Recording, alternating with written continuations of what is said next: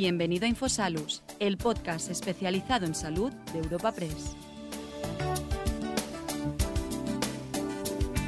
Te presentamos una nueva entrega del podcast de Infosalus, el portal sanitario de la agencia de noticias Europa Press.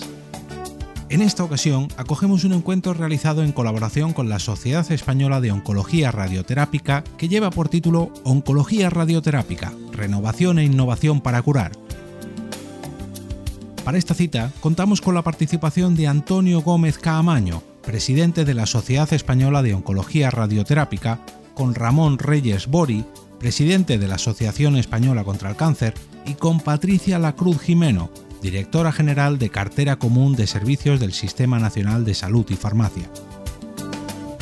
Para coordinar y presentar el encuentro que hoy te ofrecemos, contamos con la redactora jefa de la sección de salud en Europa Press, Eva Concha.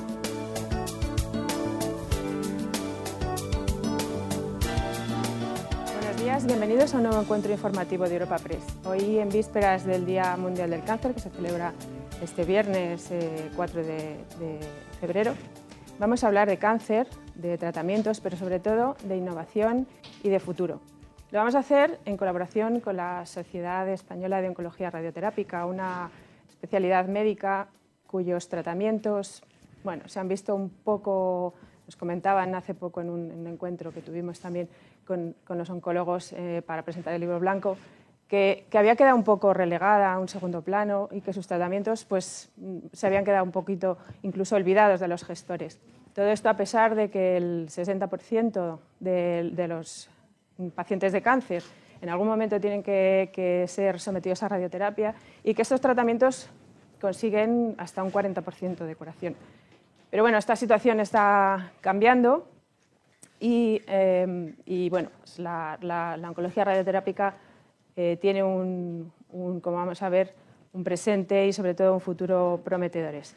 Y a ello han venido a, contribuir a ello han venido dos hitos, llamémoslo así, que se produjeron el, año pasado. Por un lado, el plan, el plan INVEAT del Gobierno, el plan de, de, inversiones en equipos de alta tecnología, que está impulsado por el Gobierno dentro de su plan de, eh, recuperación, eh, eh, transformación y resiliencia y dentro de los fondos europeos Next Generation, por los cuales pues, se van a invertir una inversión total de casi 800 millones de euros entre el año 21 y el 22 para la renovación y la ampliación de un total de 847 equipos en todo el país.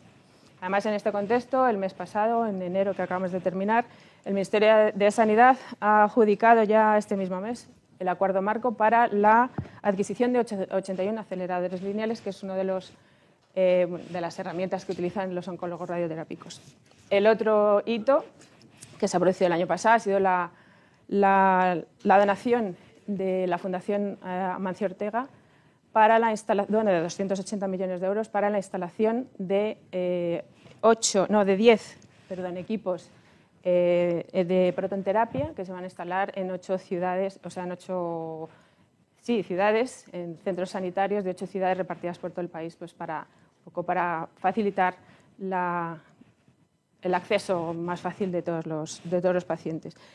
Para hablar de, todo esto, tenemos hoy con nosotros a, a, tres ponentes que bueno, son los que encajarían perfectamente para hablarnos de todo esto que son eh, Patricia Lacruz, que es la directora general de cartera de servicios del Sistema Nacional de Salud y de Farmacia del Ministerio de Sanidad. Muy buenos días, bienvenida. El doctor Antonio Gómez Camaño, que es el presidente de la Sociedad Española de Oncología Radioterápica. Buenos días. Y a Ramón Reyes, que es el presidente de la Asociación Española contra el Cáncer. Muy buenos días a los tres, bienvenidos. Doy la bienvenida también a todas las personas que nos estén siguiendo a través de Internet y aprovecho para comentaros que podéis mandarnos eh, las preguntas que os parezca oportunas a los, a los ponentes a través del enlace que tenéis en, en, la, en, la, pantalla. Y ya sin más, le cedo la palabra al doctor Gómez Camaño para que nos haga una presentación. Cuando quieras, de la tribu. Bueno, buenos días a todos. Muchas gracias, Eva, por la presentación. Muchas gracias, Patricia y Ramón, por estar aquí con nosotros. Vuestra voz y vuestra presencia es fundamental para, para la SEOR. Muchas gracias también a todos los asistentes virtuales que están al otro lado de la pantalla. Son momentos especialmente interesantes para la oncología radioterápica española. Durante muchos años, eh, probablemente demasiados, la radioterapia ha sido considerada como la gran cenicienta del cuidado del cáncer. ¿Por qué? Pues por la confluencia de múltiples factores. Una sobrecarga asistencial abrumadora, con a veces listas de espera realmente dramáticas, asociado a obsolescencia tecnológica y fundamentalmente a ausencia de planes de renovación a largo plazo.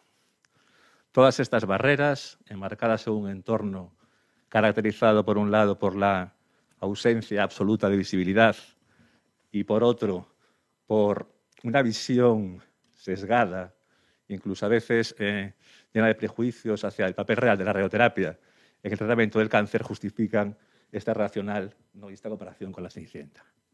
Afortunadamente, esta situación está empezando a cambiar y va a cambiar todavía mucho más en el futuro. ¿Por qué? Bueno, porque gracias a una fuerte inversión procedente tanto de la iniciativa privada como procedente del Gobierno de España, por un lado el plan INVEAT, por otro lado el plan de implementación de la prototerapia en España, todo esto se va a cambiar. Y nuestra querida Cenicienta se va a convertir en realmente lo que es, que es una auténtica princesa. ¿Para qué estamos aquí hoy? Pues estamos para cuatro cosas fundamentalmente. Presentar, enseñar, publicitar este proceso de renovación tecnológica. Segundo, definir cómo este proceso de renovación va a impactar clínicamente en nuestros pacientes. Tercero, cómo este proceso de renovación va a impactar en términos de equidad y accesibilidad. Por tanto, impacto asistencial, impacto sociosanitario. Y por último, explorar, discutir, ver posibles vías futuras de renovación. Muchas gracias. A recuperar tu asiento. No sé si os queréis quitar la mascarilla o preferís quedaros con ella puesta. Bueno, pues eh, comenzamos el coloquio. Eh, si te parece, Patricia, contigo, para que nos cuentes un poco qué es el plan. Luego, si acaso, desarrollamos un poco más, pero bueno, para que nos cuentes un poco eh, en profundidad qué es el plan, cuáles son las intenciones, los objetivos, etcétera. Muy bien, buenos días a todos. Muchas gracias por la invitación del Ministerio de Sanidad para poder contar y, como ha comentado el doctor, el presidente de la SEOR, poder trasladar desde luego en qué consiste el plan INVEAT y cuáles son los objetivos que persigue. El Plan INVEAT es una inversión sin precedentes en el marco del Sistema Nacional de Salud ordenada y planificada, que persigue eh, básicamente tres objetivos. El primer objetivo es reducir la obsolescencia tecnológica instalada en el, parque actual que disponemos en el Sistema Nacional de Salud mediante la inversión en sustitución de equipos, en renovación de equipos. Otro de los objetivos que persigue es incrementar la capacidad diagnóstica y terapéutica en el marco de la oncología radioterápica para, evidentemente, eh, tener más equipos y, por lo tanto, poder tratar más y mejor a los pacientes. Y, desde luego, otro de los objetivos que, se persigue derivado de este último es homogeneizar y elevar la tasa de densidad media de equipos por 100.000 habitantes que se presenta en el marco del territorio eh, nacional y comparativamente con otros países europeos. En definitiva, eh, sintetizando estos tres objetivos, este plan va a situar a España en la vanguardia tecnológica en el marco de lo que es el Sistema Nacional de Salud y por otra parte va a obtener mejores resultados en la salud de los pacientes a través de la incorporación de nueva tecnología y de más tecnología para poder diagnosticar y para poder tratar. Doctor Camaño, eh, las, sociedades médicas han participado en, algo en este, en este plan? ¿Han sido, han sido mm, consultados? O... Sí, sí, todos los presidentes de las diferentes eh, sociedades científicas tanto la nuestra como la de radiología, medicina nuclear, pues, formaron parte de un comité que hubo inicialmente para definir realmente las, las necesidades. ¿no? eh, el plan Invadio se ha desarrollado bien porque ha estado muy bien estratificado, eh, hicieron un buen análisis de la situación con las comunidades autónomas, ¿no? definieron muy bien los objetivos, definieron muy bien un cronograma. Bueno, creo que más allá de lo que es la inversión, que va a tener sin duda un gran impacto ¿no? en el cuidado de los pacientes con cáncer, creo que, está, que se, ha, estructurado bien. ¿no? Y tiene un comienzo y tiene un final. ¿no? Y, gracias a Dios el final también es muy cercano, porque creo que son dos años ¿no? en el cual se tiene que desarrollar todo esto. ¿no? Sí, así es. Ramón.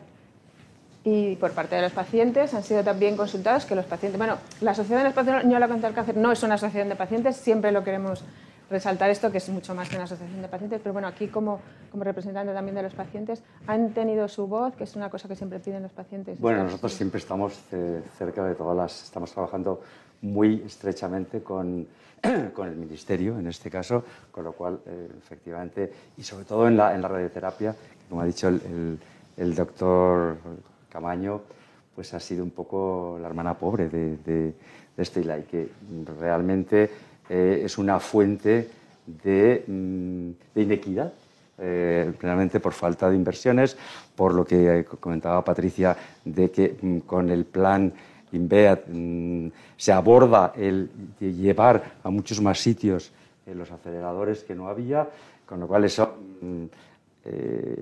llevaba a que muchos pacientes tuvieran que desplazarse mucho más tiempo, o sea, desplazamientos más largos, con lo cual pues, nuestra voz siempre está cerca, tanto de SEOR, con SEOR hicimos un, plan, un proyecto que publicamos el año pasado y con el Ministerio estamos colaborando estrechamente porque consideramos que el problema del cáncer no se puede arreglar solamente desde la Administración ni solamente desde la sociedad civil, que tenemos que estar todos realmente juntos eh, para resolverlo. Con lo cual, sí, y seguimos trabajando, seguimos trabajando para que haya... Mm, para que se implanten. Todavía quedan, que había cinco provincias que no tenían todavía acelerador.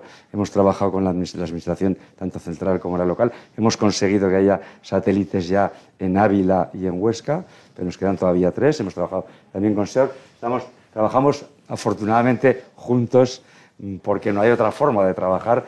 Nosotros pensando en los pacientes, que lo que estamos haciendo es garantizar realmente el derecho a la salud de, las personas frente al cáncer. Eh, tenemos que trabajar con todos los actores y sí, la respuesta es sí. Con estos 81, 81 aceleradores que se han aprobado ahora, para, ¿se llega ya finalmente a todas las provincias? ¿Habrá eh, aceleradores en todas las provincias eh, para facilitar esa equidad y el llegar a la tasa de densidades por 100.000 habitantes, que creo que el, objetivo es llegar al 17%? El 17% es el objetivo, alcanzar en el conjunto de, lo que es el plan INVEAT. Por ejemplo, a nivel de aceleradores lineales, con la inversión que se produce, se eleva esa tasa de densidad media un 10% respecto a la que había, hablando en concreto de aceleradores lineales y, por ejemplo, en otros equipos como el PECTAC, el incremento que se produce en la tasa de densidad por 100.000 habitantes es del 65%. Es decir, el plan INVEAT aborda, en este caso, equipos diferentes, 10 equipos diferentes y cada uno tiene una situación en el marco del parque tecnológico instalado en España diferente. Entonces, esta inversión de forma ordenada y planificada, como he comentado anteriormente, para responder a los objetivos de reducir obsolescencia e incrementar capacidades terapéuticas y diagnósticas, es lo que motiva y ha motivado el dónde se va a invertir. Por ejemplo, para reducir la obsolescencia, se, definió y se consensuó en el marco del grupo de trabajo que antes ha comentado el presidente de la SEOR, eh, donde han participado todas las sociedades científicas implicadas, también ha participado la red de agencias de evaluación de tecnologías sanitarias que tenemos en el Sistema Nacional de Salud y también ha participado la IREF, eh, se definió que el rango en concreto iba a ser que aquellos equipos que estuvieran instalados, que tuvieran 12 o más años, eran los que se iba a renovar. Adicionalmente, en aceleradores lineales y en TACs, siguiendo evidentemente las recomendaciones de las sociedades científicas implicadas, se incluyeron también esos equipos a partir de esa edad en el marco desde, evidentemente, su puesta en funcionamiento. Y esto es lo que ha derivado a que se traduzca en el marco de renovación a renovar todos los equipos, estén donde estén, en el marco de, de centros públicos del Sistema Nacional de Salud que tengan esos 12 o más años o en el caso de aceleradores lineales esos 10 o más junto con los TACs. ¿Y qué porcentaje de equipos están en esas circunstancias? Pues actualmente se van a renovar 585 equipos, se van a ampliar 262, que la ampliación evidentemente son nuevos equipos, no vienen a sustituir los que eh, se van a renovar y en referente a, a, lo que es la inversión total, la renovación supone aproximadamente un 65% de la inversión. Para concretar en cifras, aproximadamente unos 506 millones de euros. Y de esos 850 aparatos que se van a renovar, ¿en qué, ¿cuál es la cronología? Eh, hay acuerdos marcos ya aprobados, pero eh, ¿cuándo van a, estar los, digamos, los, los, equipos ya operativos? ¿Cuándo van a poder acceder los pacientes a estas terapias? Eh, hay un hito, como ha comentado también el presidente de la SEOR, que el hito final es que en septiembre del 2023, es decir, ya con un horizonte inferior a dos años, estos equipos estén instalados y puestos en funcionamiento en los centros eh, públicos. Evidentemente se va a producir de una forma escalonada. Esto es el hito final donde se tiene que haber instalado y puesto en funcionamiento todos los equipos. Actualmente eh, se han, para la adquisición, se han elaborado conjuntamente con las comunidades autónomas y creando grupos de expertos para la valoración y para la especificación de todas las características técnicas que estos equipos tenían que cumplir para incorporar, desde luego, la última innovación tecnológica y poder obtener eh, y disponer en el Sistema Nacional de Salud de equipos más precisos y más completos que incorporen las últimas eh, funcionalidades que, están disponibles en el mercado. Se han elaborado acuerdos marco de todos los tipos de equipo. En este caso, los primeros que se han adjudicado son eh, los de los aceleradores lineales. En diciembre del pasado año, eh, todos, en todos habían presentado ya ofertas. Los distintos, las distintas empresas que estaban interesados en optar a ser adjudicatarias de los mismos y esperamos que en breve eh, este hito que se ha producido en la adjudicación del contrato con aceleradores lineales se produzca en los restantes, de tal manera que cuando esto se produzca, el proceso eh, que seguirá es que cada comunidad autónoma tiene que hacer la firma del contrato derivado para la adquisición de esos equipos. Eh, la, la empresa, en este caso que resulte adjudicataria, tendrá que producirlos e instalarlos y luego lleva eh, algunos de los equipos, sobre todo los de oncología radioterápica, a un proceso de autorización por parte del Consejo de Seguridad Nuclear y otra serie de cuestiones que, deben realizarse para garantizar la máxima eh, seguridad y la calidad en, estas cuestiones. Debería ser el mismo proceso más o menos que, el que se ha seguido con, los aparatos eh, procedentes de la donación inicial de Amancio Ortega de 2015, ¿no? Supongo que el proceso viene a ser más o menos el mismo. A nivel de adquisición hay una diferencia que simplemente subrayo, eh, que es que en estos equipos del Plan INVEA se ha hecho un acuerdo marco, es decir, un paraguas en el cual eh, todos los equipos que se compran en el Sistema Nacional de Salud, diferenciados en lo que se denominan lotes, que son los tipos de equipos dentro de cada acuerdo marco, tienen que cumplir unas mismas características, de tal forma que gracias a, todos los criterios establecidos en el marco del Plan INVEAD, donde se diferenciaban distintas bandas tecnológicas por cada uno de los equipos, la adquisición a nivel de tecnología y de banda tecnológica va a ser equitativa y homogénea en el Sistema Nacional de Salud, lo cual esto, desde luego, propicia que en el marco de la equidad y en el marco de la disposición de equipos eh, con los elementos innovadores que oferta actualmente el mercado, pues sean implementados en todo el Sistema Nacional de Salud de una forma equitativa y homogénea. homogénea ¿no? Eh, por seguir un poco y terminar con, eh, la donación anterior que hizo Amancio Ortega, ¿cómo está la implantación de los, de los, o la renovación de los equipos? ¿Se ha completado o queda mucho? Pues esta cuestión, eh, la donación se produjo en concreto a cada una de las comunidades autónomas. El Ministerio de Sanidad no tuvo intervención en, esta actuación. Nos consta que en su mayor parte está, está implementado y, desde luego esa donación que se produjo en, ese momento, ese acto de filantropía sumada a eh, las dos eh, grandes medidas que actualmente se van a incluir y van a estar puestas en marcha en nuestro país, como es el plan INVEAT y como es el plan de ampliación en el marco de la implementación de protonterapia, pues van a situar a España en, la vanguardia tecnológica para así poder eh, proporcionar de forma equitativa un acceso a toda la ciudadanía que requiera de esta alta tecnología. Pues hablando de, los equipos de protonterapia, ¿cómo está también desarrollado ese, ese, plan? ¿En qué punto se encuentra ahora mismo? Está supongo en sus partes iniciales, pero ¿En qué, plan, en qué punto está? Sí, pues se firmó un convenio, eh, fue de hecho en la fecha del 19 de octubre del 2021, cuando se firmó un convenio eh, en los cuales las partes eran el Ministerio de Sanidad, las comunidades autónomas, en este caso las siete que se ven afectadas por el marco del plan, y la Fundación Amancio Ortega. Se constituyó la comisión de seguimiento derivada evidentemente de la ejecución del convenio y una comisión de gestión para el seguimiento de la implementación del plan, donde participan todas las comunidades autónomas en, este sentido. Actualmente lo que estamos elaborando es ese pliego de condiciones técnicas para poder publicar el expediente de licitación de esos 10 equipos que se van a, que se van a adquirir. Esperemos que podamos publicarlo en, los meses próximos y que así podamos cumplir, desde luego, con que la adjudicación de esa licitación, que sería el primer pistoletazo, el primer pistoletazo de salida, eh, pues se pueda ver antes de que finalice el año. Fechas de implantación y de momento de uso de aparatos todavía no, no está establecida, ¿no? no hay una fecha eh, pues que se espere que a finales de año ya haya aparatos, al año que viene. Las definidas en el convenio, la fecha es el 2024, en el cual eh, como horizonte el convenio desde luego atisba que, que, se tiene que producir. Y bueno, las fechas en este tipo de equipos derivadas de la producción, eh, además 10 equipos en ningún país se han comprado en un mismo momento. Es una gran oportunidad para el Sistema Nacional de Salud y desde luego para, para el sector. Y ahora eh, una vez eh, se publiquen las licitaciones, las empresas que pueden eh, y que son capaces de fabricar este tipo de equipos, que no son muchas en el mundo, tendrán que ver cuál es su capacidad de respuesta y de producción para poder cumplir los hitos temporales que se marcan en el propio convenio.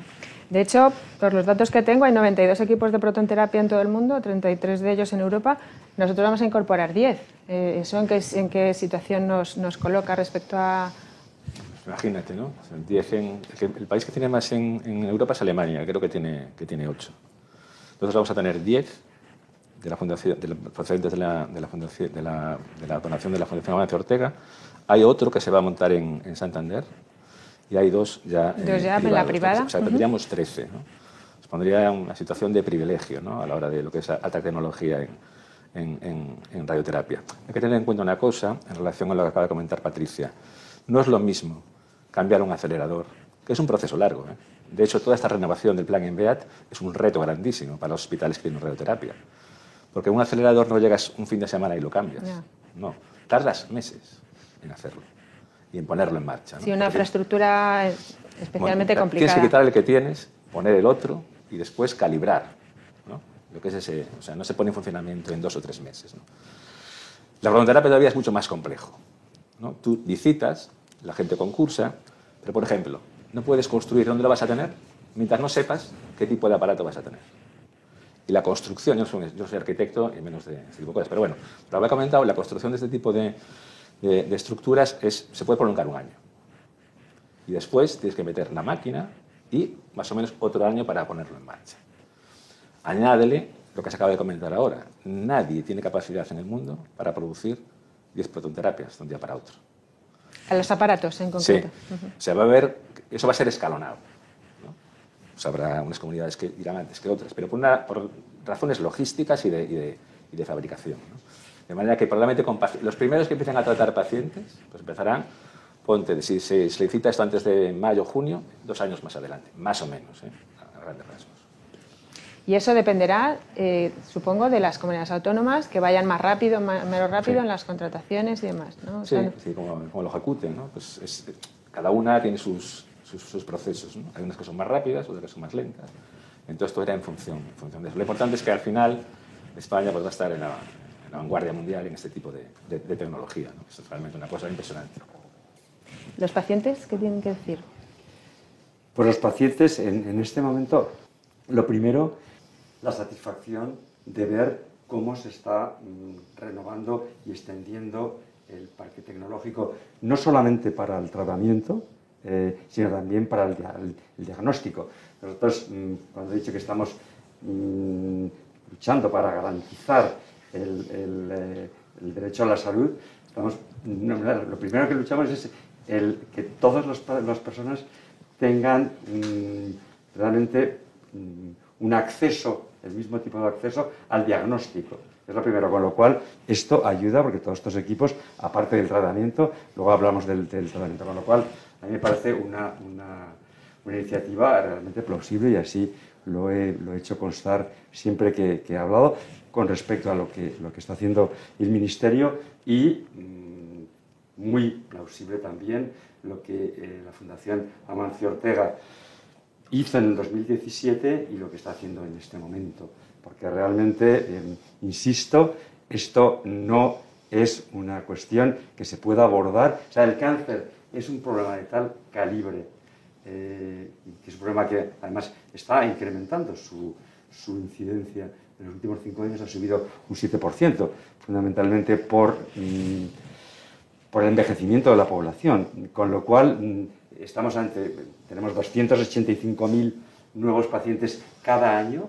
Hoy se van a diagnosticar 800 nuevos casos de cáncer, con lo cual realmente mm, todo lo que hagamos desde, desde el gobierno, que lo están haciendo, y todo lo que hagamos desde las instituciones privadas es absolutamente mm, fundamental. Y desde el punto de vista de los pacientes, mm, esto nos permite el que se extienda el parque, aparte ya no voy a entrar en los términos de, de, la, de la, calidad del tratamiento, que eso lo, lo tendrá que tocar eh, Antonio, pero todo lo, que, todo lo que sea extender ese parque y tener nueva tecnología eh, abunda en eh, hacer frente a una de las desigualdades de... Las inequidades en el acceso no, a la... No, sí, porque hablar de inequidad es hablar de desigualdades. Y las desigualdades, o bien, el cáncer no es que las produzca, sino que la... Bueno, en este caso, en el caso, por ejemplo, del, de, los, de, la, de, la, radioterapia, sí, porque no es lo mismo que tengas que ir a un, a un centro que la tengas a, a 20 minutos y vives en Madrid, que tengas que desplazarte cuatro horas.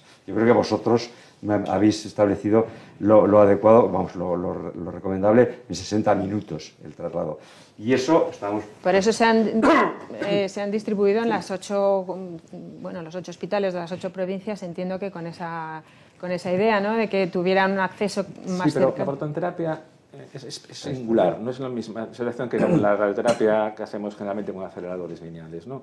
La protonterapia son tratamientos muy específicos para, a día de hoy, una población muy determinada. ¿no? Sí, hablaremos Pero, ahora un poco. Efectivamente. Entonces, no, no, no, es lo mismo. Estamos hablando de la radioterapia que se hace todos los días en la mayor parte de los pacientes con, con cáncer, ¿no? Claro, no es lo mismo eh, desplazarte, como acaban de dicho, en metro, 20 minutos a un hospital de Madrid, que no estar en una aldea de, no sé, del Cabrel por Lugo, ¿no? que tiene su centro de radioterapia a lo mejor a 150 kilómetros, el más próximo. ¿no? Uh -huh. Porque eso implica un problema de accesibilidad importante y de tiempo.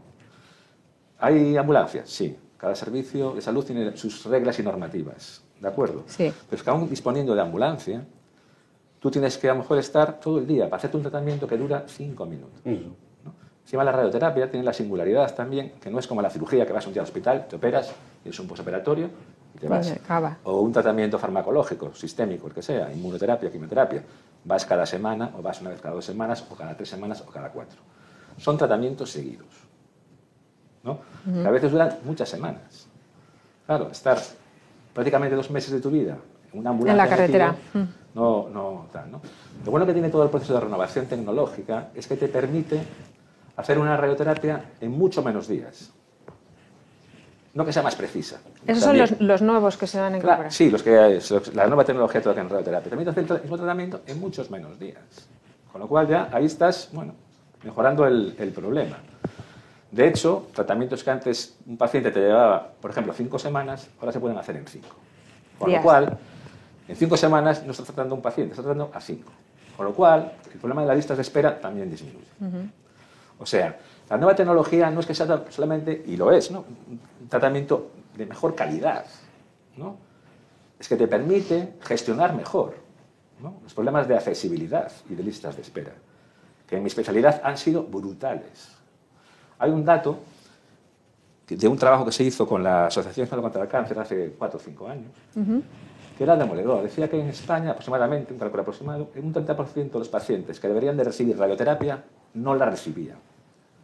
La principal causa era, por un lado, la falta de accesibilidad, la falta de dotación tecnológica, y la otra era obsolescencia tecnológica. Con todo esto, esto va, a cambiar. Ya digo, y en términos de salud y en términos de gestión. en términos de salud y en términos de gestión. Se puede decir que es algo bueno que nos ha traído el coronavirus, ¿no? porque sin, sin él y los, los, fondos Next Generation seguramente no habríamos tenido ese tipo de, de inversión en, en, la sanidad pública o, o, o sí estaba en, en, la cartera. Lo que pasa es que es una inversión enorme que eso entiendo que un gobierno por sí mm. solo no puede, no puede asumir. El objetivo de la renovación del parque tecnológico es un objetivo del programa de gobierno. Ya estaba eh, antes del coronavirus la intención, evidentemente, de abordar esta, esta, situación que comparativamente con otros países y en función de, de, lo que acaba de exponer también el presidente de la SEOR, pues evidencia que hacía falta una mejora y una inversión, desde luego, equitativa y homogénea en el Sistema Nacional de Salud para justamente aquello que el presidente de la Asociación Española contra el Cáncer estaba manifestando a nivel del el acceso equitativo en estas, en estas prestaciones, desde luego pues tuviera una solución. Eh, vamos a hablar un poco ahora de eso, del impacto en vez de tecnológico en, la, en la, atención. ¿no? Eh, por un lado, la renovación que nos va a suponer el INVEAT, ¿Qué mejoras? Porque protonterapia hablamos después, que, es digamos más claro, ¿no? Pero el INVEAD, ¿qué, ¿qué, mejoras les va a ofrecer a los pacientes? Bueno, les va, de alguna forma ya, ya lo hemos eh, esbozado y el presidente de la SEOR ya lo ha dicho, que al reducirse los, los, el tiempo de, de estancia, se van a reducir también los gastos asociados. Es decir, que en el estudio que nosotros hicimos el año pasado con SEOR, hemos visto que aunque esté todo cubierto, o pues, estuviera todo cubierto, hay una serie de, de, gastos asociados al tratamiento de radioterapia que te hace que te vayas 15 días mmm, todos los días o 5 semanas antes, o que hay un 6% de personas, y hablaremos de protonterapia porque ese es el caso, que tienen que irse de su, de su casa, con lo cual tienen que alojarse fuera de su domicilio. Nosotros tenemos, afortunadamente, tenemos una red de residencias y de pisos para, para dar esto gratuitamente y lo estamos haciendo, tenemos acuerdo con los dos centros de protonterapia. Pero lo que quiero decir es que esto, el, el plan INVEA, eh, al reducir los tiempos, hace que el gasto que está calculado que por un tratamiento, mm, en cuanto al desplazamiento, son como 1.100 euros por tratamiento de desplazamiento. ¿Al paciente o a la...? Al paciente. Parte de ellos, y aquí entro con lo que estaba comentando eh, Antonio, mm, muchos de estos gastos, no todos, están cubiertos por las distintas autonomías, pero no de la misma forma. En una autonomía puedes tener eh, un, número que dar sea 4 y en otro 10. Con lo cual mmm, hay una, una, inequidad también ahí y nosotros estamos mmm, luchando por que haya una equidad. Con lo cual, la primera ventaja va a ser en que va a disminuir los gastos y va a disminuir también los, el tiempo de espera y con la instalación, con mayor parque instalado, también va a influir en, en, esa inequidad de que haya persona que se tenga que, que desplazar eh, durante, durante cuatro horas. Y, luego pues hay, hay gastos adicionales eh, que nosotros mm, tratamos de, vamos, nosotros cubrimos esos gastos. Nosotros tenemos ayudas económicas para los pacientes para cubrir esos gastos, que, que hay una parte de los gastos que no están cubiertos. Y además yo quería decir una cosa. Eh, el, el, cáncer, el 30 y, casi el, el, un 40% de las personas diagnosticadas en cáncer están en edad laboral. En edad mm. laboral eso supone que hay una, una interrupción de su, de su claro. trabajo, eh, unas bajas, hay una disminución enorme de ingresos eh, con lo cual... Sí, de mm, productividad al final para... Y de productividad, sí, pero vamos, de enorme ingresos a la, a la persona de la familia. Mm. Con lo cual, mmm, hay familias que no pueden cubrir eh, los, los gastos inherentes a esto. Nosotros estamos mmm, trabajando en esto, justamente en eh, ayudar a cubrir los gastos y pedir, en la medida que lo podamos, eh, que, que, sea posible, que esos gastos sean cubiertos, los que sea posible, por lo, el, los sistemas sanitarios. Con lo cual, eh, me retrotraigo a tu pregunta con respecto al, al, al, al. Yo diría que, aparte del hecho que acabo de comentar, tiene otro que me gustaría que comentáramos con Antonio, y es que de alguna forma pone en primer plano eh, la radioterapia, y la radioterapia eh, como un elemento clave que lo es, yo creo que tiene el 5% del gasto del cáncer cuando se trata al 60% de los pacientes.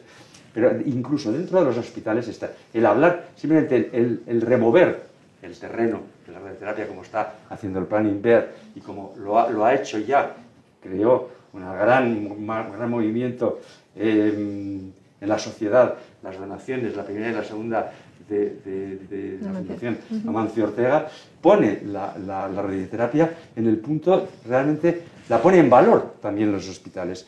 Y sabemos que em, en, el, caso, en el caso del cáncer, y ahora doy un salto, eh, el, tratamiento eh, pluridisciplinar, con equipos multidisciplinares, aumenta la supervivencia. Entonces, que los, los, oncólogos radioterápicos no trabajen solos, sino que trabajen en conjunto, y esto pone en, un nivel diferente la radioterapia, va a ayudar. Y desde el, desde el punto de vista de los pacientes, que estoy aquí representando a este enorme colectivo que tenemos, simplemente tenemos casi 600.000 socios, mm, una gran mayoría de los socios serán pacientes, seguramente. Pues yo tengo que defender esto, y esto realmente es muy bueno. O sea que tiene una, un impacto en una primera línea segunda, tercera y cuarta línea, que todo va eh, apuntando a que va a favorecer al paciente y tenemos que seguir trabajando en esto. Y tenemos que seguir haciendo que, esto que ha, coincidido en el tiempo, que era el programa del gobierno de la renovación, ha coincidido con esta fantástica donación de Avance Ortega, que esto em, es la prueba de cómo es necesario esa mm, colaboración público-privada para conseguir realmente em, llegar mm, de forma más equitativa y limar las desigualdades que el cáncer. Mm, Bienvenidas sean ¿no? las, todas las aportaciones ¿no? que puedan venir de fuera. Lo que has dicho es muy, muy importante. Lo de, en la actualidad es inconcebible ¿no? la práctica de, la, de, una buena oncología ¿no? fuera de ese marco de inter, trans o multidisciplinaridad. En este marco, en mi especialidad pues, es un eslabón ni mejor ni peor que otros, pero tan importante como todos. ¿no? Y el cuidado es una cadena. Si uno de esos eslabones falla, el resultado final es un tratamiento subóptimo. ¿no? Hablamos mucho de equidad y accesibilidad cuando hablamos de fármacos o de biomarcadores o de tecnología. Pero se nos olvida lo más importante, que es la accesibilidad y la equidad en el acceso a un equipo multidisciplinar. Porque en cáncer lo más importante es la primera decisión que se toma. Y la primera decisión la tienen que tomar expertos, expertos en muchas disciplinas. Y esto es muy importante, porque al final el resultado depende de eso. Si la primera decisión es inadecuada, estás condenando al paciente pues, a una evolución de la enfermedad, a lo mejor no es la más, la más correcta. De acuerdo. Vamos a hablar de la protonterapia, que bueno, decíais que era un poco diferente. Eh, vamos a ver, cuéntanos un poco el impacto. Hay dos equipos pero en España, pero bueno, eran de la, de la sanidad privada. Vamos a disponer de 10 en, de aquí a unos años. ¿Quién se va a beneficiar más de, estos equipos y qué es lo que aportan de diferente? Bueno, antes, eh, cuando algún paciente en España, generalmente eran niños, eh, tenían una indicación para realizar un tratamiento con protones, se dirigía al extranjero. ¿no? Pues cada mm. comunidad autónoma, cada hospital tenía un convenio. Pues, por ejemplo, en mi hospital lo mirábamos a Heidelberg, en Alemania. Desde que se abrieron los centros en España, pues cada comunidad también los deriva, según los convenios que tengan, eh, a, a, una de las dos de los dos centros que hay. ¿no? La protonterapia es realmente un tipo de radioterapia. ¿Eh? Tiene la peculiaridad del tipo de partícula que utilizas. ¿no? Se dice mucho que es más precisa. A mí la palabra precisa no me gusta, porque los tratamientos que haces con fotones o electrones, con aceleradores lineales, son igual de precisos. Tiene otra singularidad, ¿no? es que toda la energía que lleva esa partícula se deposita en donde tú la quieres colocar.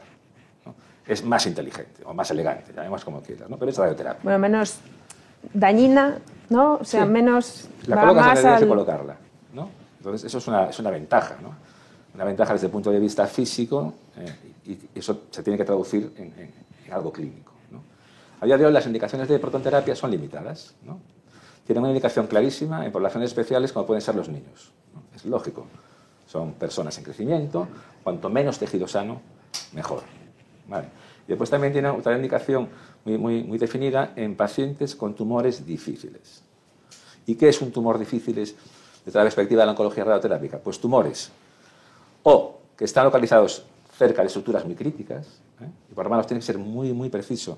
O sea, intentar no tocar nada de lo que hay alrededor, o bien tumores que están localizados en sitios en los cuales ya has realizado previamente un tratamiento con radioterapia, que también te limita mucho lo que, lo que tienes que hacer. ¿no? ¿Vale? Que bueno, un informe de la SEOR de hace dos años creo que calculaba que más o menos el porcentaje de pacientes con cáncer que requerirían protones para su tratamiento, pues más o menos del 10%. ¿no? ¿De todo tipo de cáncer o de algún No, no, de algunos tipos. la mayor parte de los cánceres se pueden tratar perfectamente con la tecnología que tenemos ahora de acelerar los iones. Eso es así, la población tiene que saberlo. ¿no? Los protones tienen una indicación eh, eh, muy precisa que probablemente aumentará con el paso del tiempo, ¿no? porque el problema que tenemos con los protones también es la accesibilidad. Al tener gran dificultad de accesibilidad, pues son estructuras muy caras, pues bueno, tratas menos gente, tienes menos conocimiento acerca del beneficio, tienes menos ensayos clínicos que puedan demostrar el beneficio, pero a medida que tengas disponibilidad, todo eso va a ir cambiando. De manera que, a día de hoy, con aceleradores convencionales, puedes hacer tratamientos exactos, precisos, muy eficaces, muy seguros, y por la protonterapia pues tienes indicaciones a día de hoy pues, en poblaciones eh, determinadas. Como me dicen a mí la gente que trabaja en protones, nosotros vemos lo que no queréis ver nadie. Porque son realmente, desde el punto de vista del componente físico de la radioterapia, pues los más complejos. Los más complicados, claro.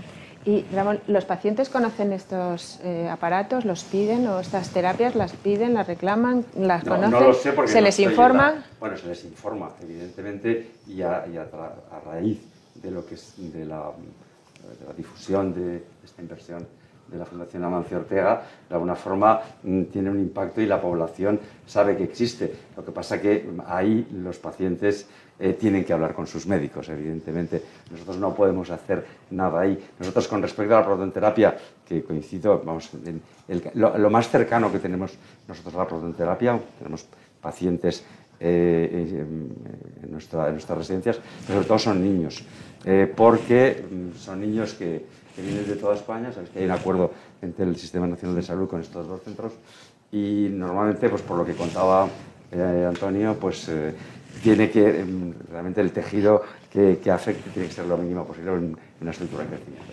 Entonces, esos niños eh, se desplazan con sus familias. Nosotros tenemos concretamente ocho familias instaladas en, la residencia que tenemos aquí en Madrid y más otras... Mm, otros sitios que, contratamos, para que esos niños durante el tratamiento estén mm, con su familia, eh, que, no se rompa el núcleo, el núcleo familiar. Entonces, de momento, la protonterapia no, de alguna forma, no es una, una reivindicación de los pacientes.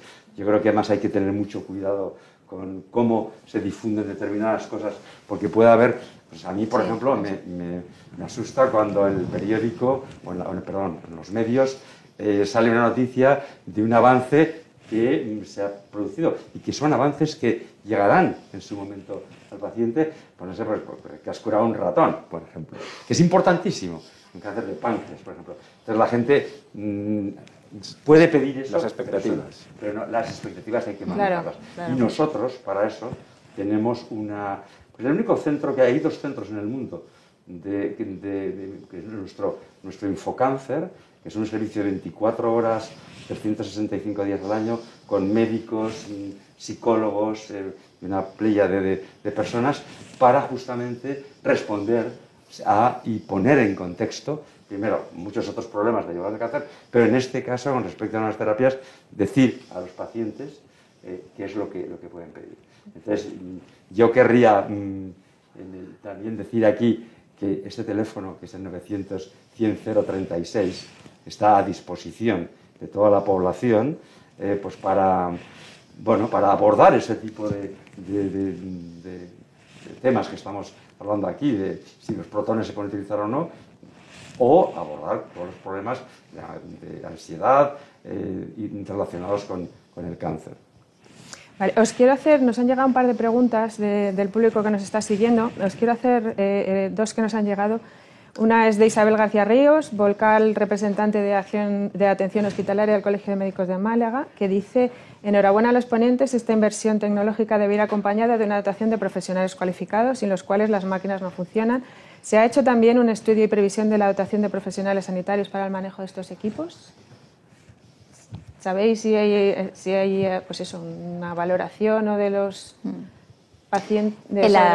Sí, en lo que significa la renovación, que es, eh, como he comentado antes, un 65% de lo que es la inversión, 585 equipos de los 847, eh, se entiende que eh, al ser sustitución el recurso, evidentemente el profesional y los recursos necesarios para ello eh, van a estar o deben estar o deben continuar en el marco de la actividad que se está produciendo en ese momento. Y en el marco de la ampliación, que son 262 equipos que corresponden al 35% del número de equipos totales que se invierten, en el momento de hacer esa selección de, de proyectos, ampliar que se iban a aceptar, eh, desde el Ministerio de Sanidad trabajamos, como hemos comentado antes, conjuntamente con las comunidades autónomas y las sociedades y los proyectos de ampliación tenían que venir con un, con un proyecto y con un plan para su implementación. Con lo cual, el mensaje que trasladamos desde el Ministerio de Sanidad es que ese plan de implementación, en el momento que se, que se trasladó ese proyecto de ampliación para considerarse su elección o no, estuvo encima de la mesa y, por tanto, el compromiso de que ese eh, proyecto de ampliación fuera adelante. Mm, Antonio, ¿querías Sí, vamos a ver. Em, la, la, dotación eh, es eh, puramente tecnológica. Después, lo que son los recursos humanos va a depender después de cada comunidad autónoma. Cada comunidad autónoma lo manejará de una manera diferente. ¿no? Pero me gusta el que se han tocado ese tema porque estamos hablando al final de máquinas, de tecnología, del mundo mundial de tal, y al final las máquinas las mueven las personas, y las máquinas son lo que las hacemos las personas con ellas. ¿no? Y esto, lo importante en esto realmente es la gente. En mi especialidad, a día de hoy, probablemente en tres o cuatro años haya un déficit de especialistas, ¿eh? tanto en la mía como de radiofísicos, porque la nueva tecnología eh, es más rápida, pero tu trabajo es más complejo. Lógico todo se complica. No te hablaba de la, de la, de la protonterapia. ¿no? Entonces, eh, yo creo que va a haber un déficit de, profesionales de, nuestra especialidad. De hecho, ya lo hay ahora. Ahora publicas bajas que no se cubren, maternales, no se cubren porque no hay gente prácticamente en el mercado de trabajo. Hombre, no sé, no tengo el dato preciso, ¿no? Eh, las convocatorias de, de plazas de mi, de mi especialidad, yo creo que no se han modificado mucho en los últimos años. Vamos a ver, no van a hacer falta de repente miles y miles de oncólogos radioterápicos, pero en un plazo de 10 años van a hacer falta muchos más, porque aparte de los servicios que se van a generar, que algunos se van a generar, por ejemplo, en mi comunidad Pontevedra no tenía servicio de radioterapia y va a tener un servicio de radioterapia, más esos centros de protonterapia que se cubrirán con gente nueva o con gente que está trabajando en centros de radioterapia del otro tipo, esto va a haber que programarlo. No, no sé hasta qué punto esto está muy bien planificado. Corremos el riesgo de que tengamos los aparatos y no tengamos quien los sepa manejar. Eh, no es que no sepa, no, porque es un problema de formación, que es diferente. O que no sepa, no, que no haya para Que no haya especialistas, ¿eh? o, que si dedican a eso no puedan dedicarse a otras cosas. Es decir, esto, eh, ya digo, no es en un plazo corto, pero esto hay que tenerlo, tenerlo, tenerlo en la mente. ¿no? Al final, lo que no puedes hacer es sobrecargar. No tenemos una especialidad porque va a funcionar peor entonces. O sea, esto es importante. Si tú no tienes especialistas, y especialistas hablo de técnicos de, radioterapia, hablo de, tal, no vas a poder hacerlo bien. ¿no? Y no sé yo, no tengo muy claro eh, este proceso de renovación, que más también va a depender mucho de las comunidades autónomas, ¿no? nuestras comunidades autónomas, pero a día de hoy yo creo, soy pesimista en ese sentido, en que no eh, esto o cambia drásticamente o no va a haber especialistas para manejar toda esta tecnología. Os voy a hacer otra pregunta, que estamos acercándonos yo creo que al final ya. Os voy a hacer otra pregunta de Rosa María Vicente Martínez, que es la secretaria de Sanidad de CESIT Unión Profesional, que dice, el crecimiento de los servicios de, de, radioterapia y sus tecnologías asociadas están generando una especialización profesional que no se refleja en la formación de técnicos de radioterapia y dosimetría. Estos profesionales tienen problemas con la formación académica eh, que tienen en España, mientras que en el resto de Europa es de, 270 de 240, en España es de 120. La SEOR ya ha manifestado su apoyo público para que esta formación se incorpore al ámbito universitario. No es posible una eh, evolución tecnológica y existencial de estos servicios médicos sin que esté acompañada de una mejora formativa, que es lo que estábamos hablando. ¿Cuáles son las sanciones concretas que se va a hacer la SEOR a este respecto? Vamos a ver, la, la ha apoyado, tiene el apoyo absoluto a esa reivindicación. Vamos a ver, no tiene sentido que una máquina que cuesta 230 millones la maneje una persona que tiene dos años de formación. ¿Alguien dejaría una máquina de 260 millones de personas en una persona con dos años de formación? No. Vamos a ver, esto es una, algo totalmente eh, increíble, surrealista. El problema que tenemos en España con, con estos técnicos superiores. ¿no? O sea, hace falta realmente que sea una carrera, una carrera de cuatro años, porque, o sea, su, su, su cuerpo de conocimiento a día de hoy no tiene nada que ver con lo que era hace diez años. Ahora hay gente que necesita mucha más formación en múltiples cosas. Hacen muchas tareas que antes realizábamos los médicos. Por tanto, necesitan una formación muchísimo más avanzada. O sea, desde la SEOR tenemos clarísimo que hace falta eh, cambiar eso y estamos a disposición de, todos los técnicos desde hace tiempo para, para, para, presionar en lo que, en lo que se pueda. ¿no? Patricia, ¿y estas reivindicaciones eh, ¿qué, bueno, qué futuro tienen? ¿Se acogen? Se, ¿Se estudian? No es fácil también, es verdad, incorporar a lo mejor a, profesionales así a la sanidad pública, pero bueno, parece que es una, una reivindicación necesaria, más que nada para poder aprovechar estas, estas inversiones, inversiones que estamos haciendo. Eh, bueno, se está planteando, se están asumiendo estas reivindicaciones. Yo entiendo que esa reivindicación ha llegado al ministerio competente, que no es en este caso el de Sanidad. Mm que es el de educación y el de universidades. Y no me cabe duda que seguro que si se ha planteado estará en estudio, como no puede ser de otra forma, para poder dar la respuesta adecuada tras el análisis, en este caso, procedente. Están en conversaciones. Vale, eh, ya para terminar un poco como de futuro, mm, ver un poco, porque, a ver, hemos conseguido situarnos ahora mismo con estas inversiones, o nos vamos a situar en una situación bastante privilegiada, pero es verdad que estas cosas volvemos a, van perdiendo y llegando a la obsolescencia. ¿Hay algún plan? Porque sí que los, los profesionales piden una, bueno, un plan de, bueno, de inversiones o de renovaciones fijo, que no sea a través de planes así puntuales. ¿Hay alguna previsión de, de, de establecer algún plan? Eh, de renovaciones mm, periódicas para que no llegara a la obsolescencia que hemos tenido hasta hace unos años. Las comunidades autónomas, evidentemente, dentro de todas las inversiones que realizan cada año, tienen que planificar las inversiones procedentes para eh, poder hacer frente a la obsolescencia tecnológica que se va produciendo. Eh, desde luego, el Plan INVEA lo que va a producir va a ser una inyección eh, histórica en el marco del Sistema Nacional de Salud que por lo menos va a poner el contador a cero. Entonces, una vez puesto el contador a cero de aquello que desde luego se considera en un marco científico y profesional como obsoleto, esto desde luego no me cabe duda, tal y como lo están haciendo, eh, desde luego incluyendo esas inversiones y esa preocupación en el marco de la renovación de los equipos de alta tecnología que las comunidades autónomas seguirán haciendo y aprovechando además la oportunidad que el Plan INVEAT brinda en, el parque tecnológico de nuestro país. estas, inversiones, importantes inversiones, son muy bienvenidas. ¿no? Pero yo no creo que tengamos que ser complacientes, ¿de acuerdo?, en el tema de la, de la obsolescencia tecnológica, porque son a golpe de pedal. Las tenemos ahora. Bienvenidas. ¿No? pero a lo mejor es hambre para, o sea, pan para hoy y hambre para mañana. O sea, la solución definitiva de este problema de obsolescencia tecnológica, tanto radioterapia como otras cosas, viene por un lado de programas realistas de renovación a largo plazo y por el otro el firme compromiso de las autoridades sanitarias de llevarlos a cabo. Sin esto nunca se va a solucionar. Porque hoy podemos tener cero de obsolescencia, que no. Pero es que el año que viene ya vamos a tener un porcentaje y al siguiente otro porcentaje. Entonces, tiene que, tiene que, para mí, diseñarse algún tipo de, de, medida y de compromiso que te permita una renovación continua de todo lo que es la tecnología asociada a la salud. Dentro de lo posible, digo realista, no hace falta, no somos Dinamarca, que creo que en Dinamarca además lo tiene regulado por ley.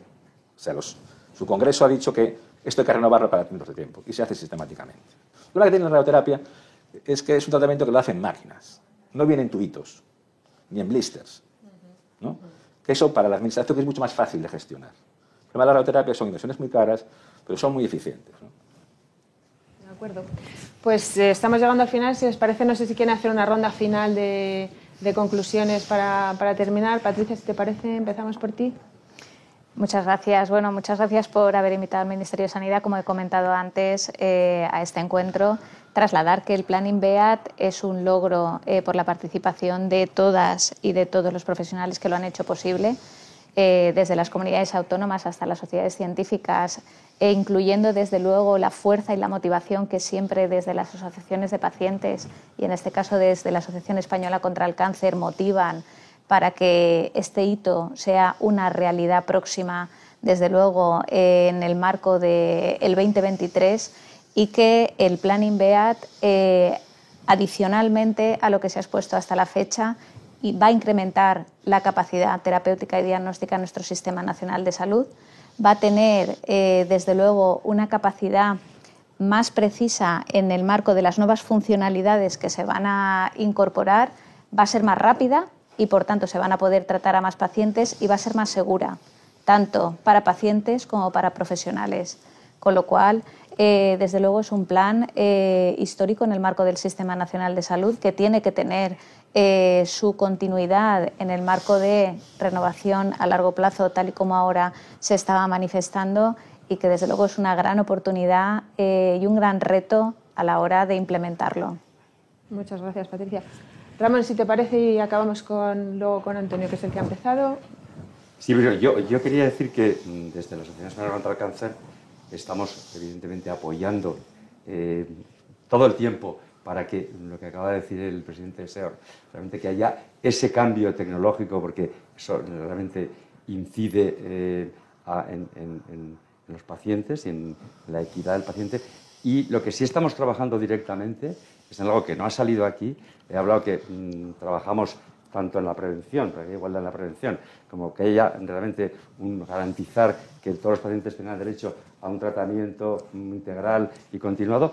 Y trabajamos en la investigación, para que los resultados de la investigación lleguen a los pacientes. Esto no se ha tocado porque la investigación en, radioterapia en este país es muy baja todavía, muy, muy baja, justamente porque ha sido la hermana pobre, porque nadie hace proyectos de investigación o muy poca gente hace proyectos de investigación. Nosotros mm, tenemos en este momento 11 proyectos de investigación eh, por un valor de 4 millones de euros.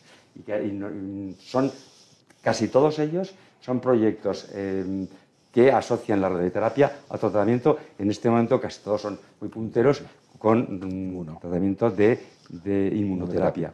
Con lo cual, eh, esto, que el plan INVEAT, que eh, esta iniciativa de la Fundación Amancio Ortega sirva para poner realmente la radioterapia y para crear dentro de la, de la comunidad de los oncólogos radioterápicos y de los equipos multidisciplinares que haya un trabajo en investigación. Hay mucho que investigar, se está investigando poco y nosotros estamos, mm, tenemos ya llamamientos especiales y tenemos esto, pero mm, voy a ponerlo en perspectiva. Nosotros en este momento tenemos invertidos 92 millones de euros en proyectos de investigación en 525 y tenemos solamente en radioterapia 11 y 4 millones, con lo cual es un 5%. Eh, con lo cual la, radioterapia, eh, la, oncología radioterápica eh, todavía tiene mucho, mucho, recorrido. mucho recorrido. Y nosotros desde la, desde la Fundación y de la asociación lo estamos impulsando y lo vamos a impulsar. Y esto espero que ayude justamente a que haya más y más proyectos porque realmente sabemos que mm, los, equipos multidisciplinares y los tratamientos eh, conjuntos de radioterapia con otras terapias eh, realmente aumentan enormemente la supervivencia y estamos hablando de salvar vidas. Estamos hablando de salvar vidas. En este sentido, quiero poner el, el acento en cómo, eh, espero que a través de esta aproximación, lleguen más proyectos, nosotros estamos haciendo llamamientos, pero lleguen más proyectos de investigación, porque es la forma de llevar al paciente resultados que le pueden salvar la vida. Así de sencillo. Sí, señor. Pues, Antonio. Bueno, yo eh, me gustaría acabar como empecé, ¿no? Decir que son eh, momentos realmente emocionantes ¿no? para la oncología radioterápica en España. Estamos ante una oportunidad única ¿eh? y estoy seguro que vamos a estar a la altura.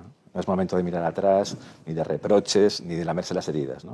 Es momento de realmente demostrar lo que somos, una pieza fundamental en el cuidado del paciente oncológico. Por tanto, tenemos la obligación de generar una radioterapia de excelencia en los términos de docencia, asistencia e investigación. Tenemos la obligación de generar una radioterapia de valor, de calidad, en términos de coste-eficiencia. Y tenemos la obligación de generar una radioterapia social, que sea realmente accesible y equitativa. En resumen, devolver a la sociedad lo que la sociedad ha invertido en nosotros. Y eso lo vamos a hacer. Pues muchísimas gracias a los tres. La verdad es que ha sido un placer escucharles. Yo creo que hemos eh, bueno, explicado un poco más qué es el plan, que no estaba tan, tan conocido, la, la oncología radioterápica y lo que nos pueden ofrecer. Así que eh, despedimos ya, doy las gracias también a todos los que nos habéis seguido a través de Internet y despido ya este encuentro de hoy. Hasta el próximo. Muy buenos días, buen día para todos. Muchas gracias. Despedimos esta entrega de Infosalus invitando a todos nuestros oyentes a descubrir el resto de episodios de este podcast, así como los distintos programas de nuestra red a través de europapress.es barra podcast. Recuerda que todos ellos están disponibles en las principales plataformas de podcasting.